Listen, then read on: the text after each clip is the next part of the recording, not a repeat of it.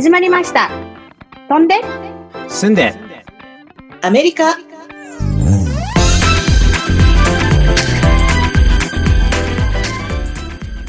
クリニカルソーシャルワーカー依存症専門の心理カウンセラーいつもニコニコニョラです。UC バークレー大学院卒5人のブラッカニーズキッズを育て上げたファンキーなグランマみーちゃんです元吉本興業社員で起業家アメリカ移住5年目頑張るアラフィフよしです。それでは本日のトークトピックはこちら。飛んで住んでアメリカンエンタメ。ということでこちらでハマってるエンタメはっていうねこちらでどんなものを見たりとか聞いたりとかしてますか皆さん？私はですね、今、あの、こっちに来て一番ハマってるものはスポーツなんですけど、特にあのバスケットボールが好きで、まあこれも10年以上前にあの付き合ってた彼にすごい教え込まれてどんなにバスケが楽しいかっていうのをそれでハマっちゃってその人さよならした後もそのバスケを見るっていう習慣だけ残っちゃって。見てるんですけどこっちでもありがたいのはなんかスポーツごとのチャンネルがあるんだよね。だから NBA チャンネルとかゴルフチャンネルとかうん。そうそう、NFL チャンネルとか、そういう好きなスポーツを24時間やってるっていう、昔の試合を見せたりとかさ、うんまあいろいろあって、もうすごい、それが一番のエンターテインメントかな。日本でそういうのないか。日本は野球アメリカだけのもんか。うん。とかは、まあ日本だとどうしても野球がメインだと思うんですけど、野球専用って感じはないですね。ただ CS で、えっ、と J スポーツとかってスポーツ専門局っていうのはありますね。おお、そういうことね。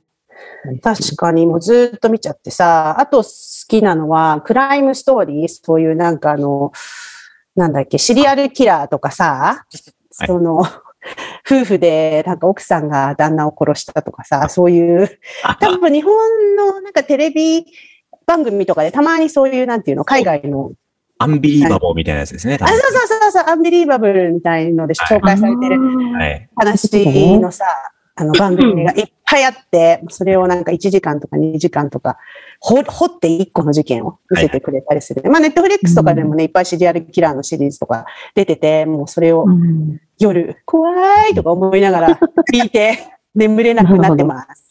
よしさんなんかは僕何はですね、えっと、ネットフリックスだと最近というか、ちょっと、まあ、ちょうどコロナの時によく見てたのは、リズムフローっていう、あの、ううんラッパーのオーディション番組ですね。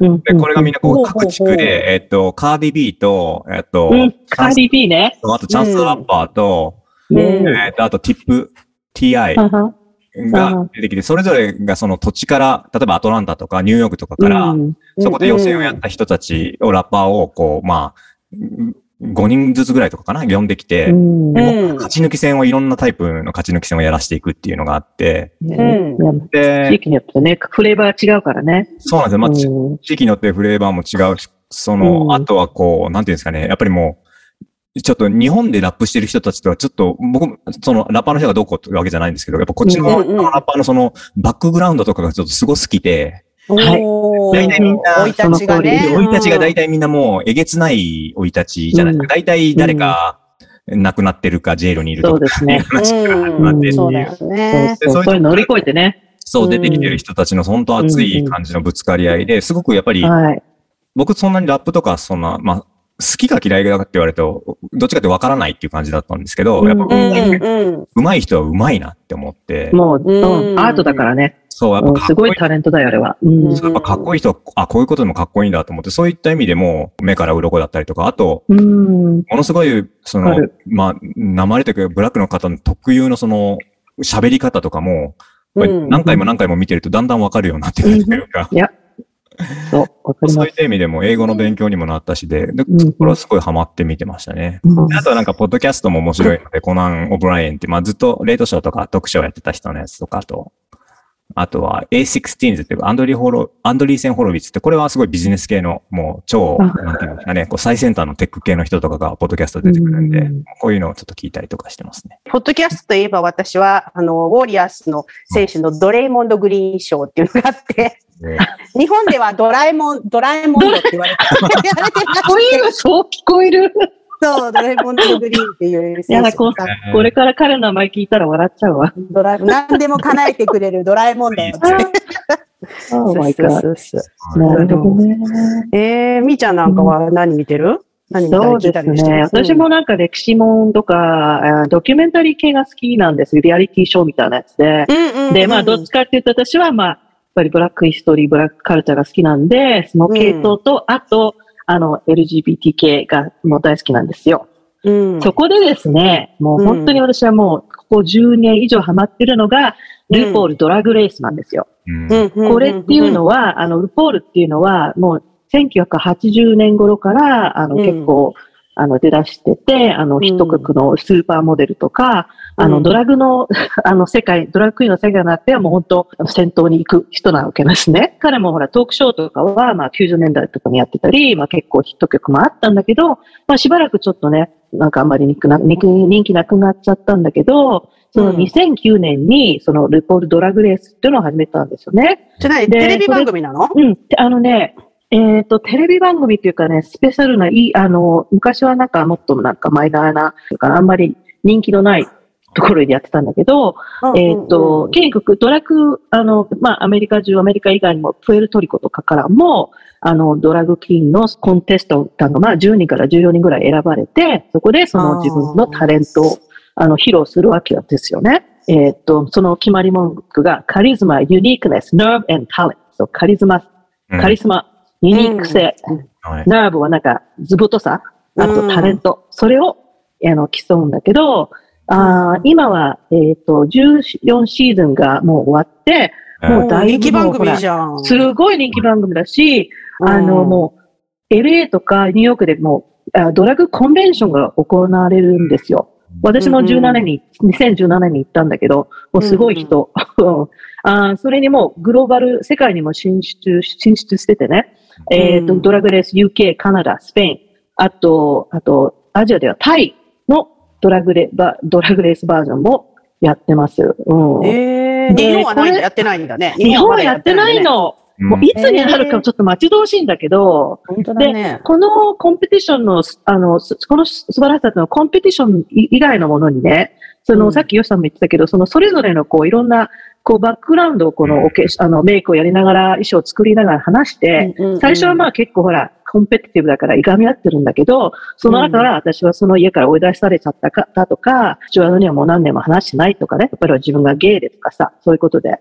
で、結局お互いにその、そういう話を聞いてね、 connec connect して、だからそのやっぱりその LGBT の人のその背景が、その、その地域によって、例えば南部だったらもっと差別が多いとか、また人種とかだったらこう貧乏だったとか、それの様子がやっぱり、なんかソーシャル スタディ的にみたいに分かれて、すごくそういう部分も私も好きだし、あと、すごく素晴らしいと思うのは、例えば家族から絵を切られた、あの、コンテスタントとかがね、この、あの、番組を通して、あの、最終的に、あの、お互いにこう、リユナイトするっていう場面もあるんですよ。なるほどな。うん、なそるほど。う。うん。えーあともう一つ大好きなのは、あの、日本でもやったんだけど、クイアアイって知ってるかしら？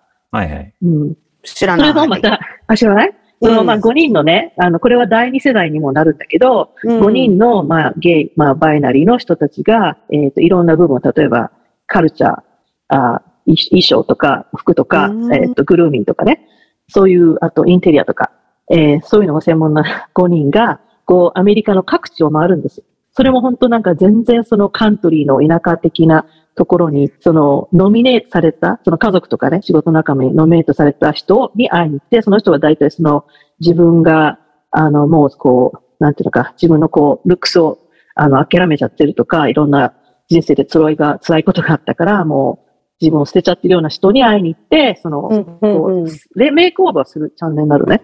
なるほどじゃあ、本当リアリティショーだね。そうそう、リアリティショーで、日本の、あ日本でやったんだけど、やっぱり一人は、えっ、と、なんだっけ、老人ホームかなんかをやってる人かな。その人が、そのヒーロー、その、その、選ばれた人をヒーローって呼ぶのね。その人たちをに、こう、5人が会いに行って、その彼女の、その、ライフメイクオーバー、ただ単に見かけじゃなくて、その、どういう意味でここまでこういう風になっちゃったか、それでどうやったらその子の人生をね、また前向きに変えていけるな、かっていうようなことでやってて素敵なお話です。そう、だからゲイの人たちのね、あの、素晴らしさをと影響影響力が知っていただける番組あって感じですね。うんうんうんうん。ごめんね、興奮しちゃって。いえいえ、わあ、ね、あの、熱が伝わってきましたわ。はい私もあんまり、なんか興味がないから全然見たことがなくて。へえ、こんな番組もあるんだっていうあ感じ。のね、ソーシャル性で見る、うん、見ると面白いよ。ねで、ちょっと僕はなんかあんまりハマんなかったんで、続きを見なかったですけど、やっとうん人気になってバーってこう盛り上がって話題になってたのは知ってたので、うん、うん。なるほど。うん。チェキラ飛んで、住んで、アメリカンジョーク。今日のアメリカンジョークは That Joke。この That Joke を直訳するとお父さんのジョークということで、日本語で言うと親父ギャグのことですね。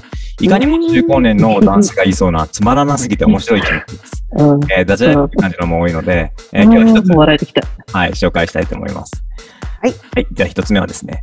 えー I got carded at the liquor store and my blockbuster card accidentally fell out. The cashier said, never mind. こ れですね。今日はあー carded.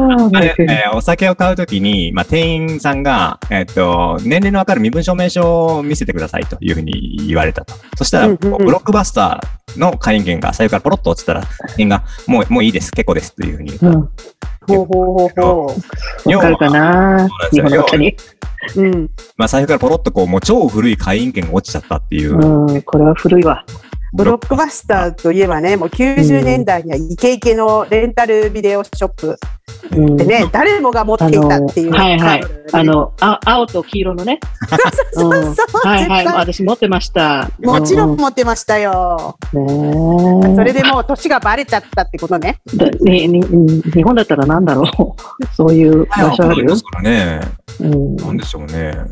まあ、もう、ツタヤというけど、でもツタヤさんとかまだね、ビジネスやってるもんね、ちゃんと結構ね。コードとかの時代ですかね、要は。ああ、レンタルレコード屋さんね。うん。懐かしい。あ、そうだ、レンタルレコードだ。うんねうん。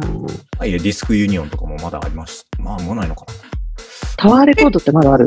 タワーレコードはまだね、日本はあるんですよ。あるよ。だアメリカは逆になくなりましたよね、確かに。ないよね。ないね、本うんでも結構面白いジョークじゃん？ね。は いまあ、くだらないけど、すごい面白いわね。うん。くだらないから笑えちゃうっていうね。そうそうそうそう。これからもダッドジョークをみんな伝えていきましょう。はい。Yes! 皆さん楽しんでいただけましたでしょうか？今後も社会問題だったり投資の話だったり様々なトピックで話していきますので、ぜひチャンネル登録よろしくお願いいたします。Twitter、Instagram、ノートもやっているので、そちらの方でも今日話した話題や、それ以外でも飛んで住んでアメリカのリアルな姿を伝えています。ご視聴ありがとうございました。Thank you for listening. See you next time! Bye bye. Bye!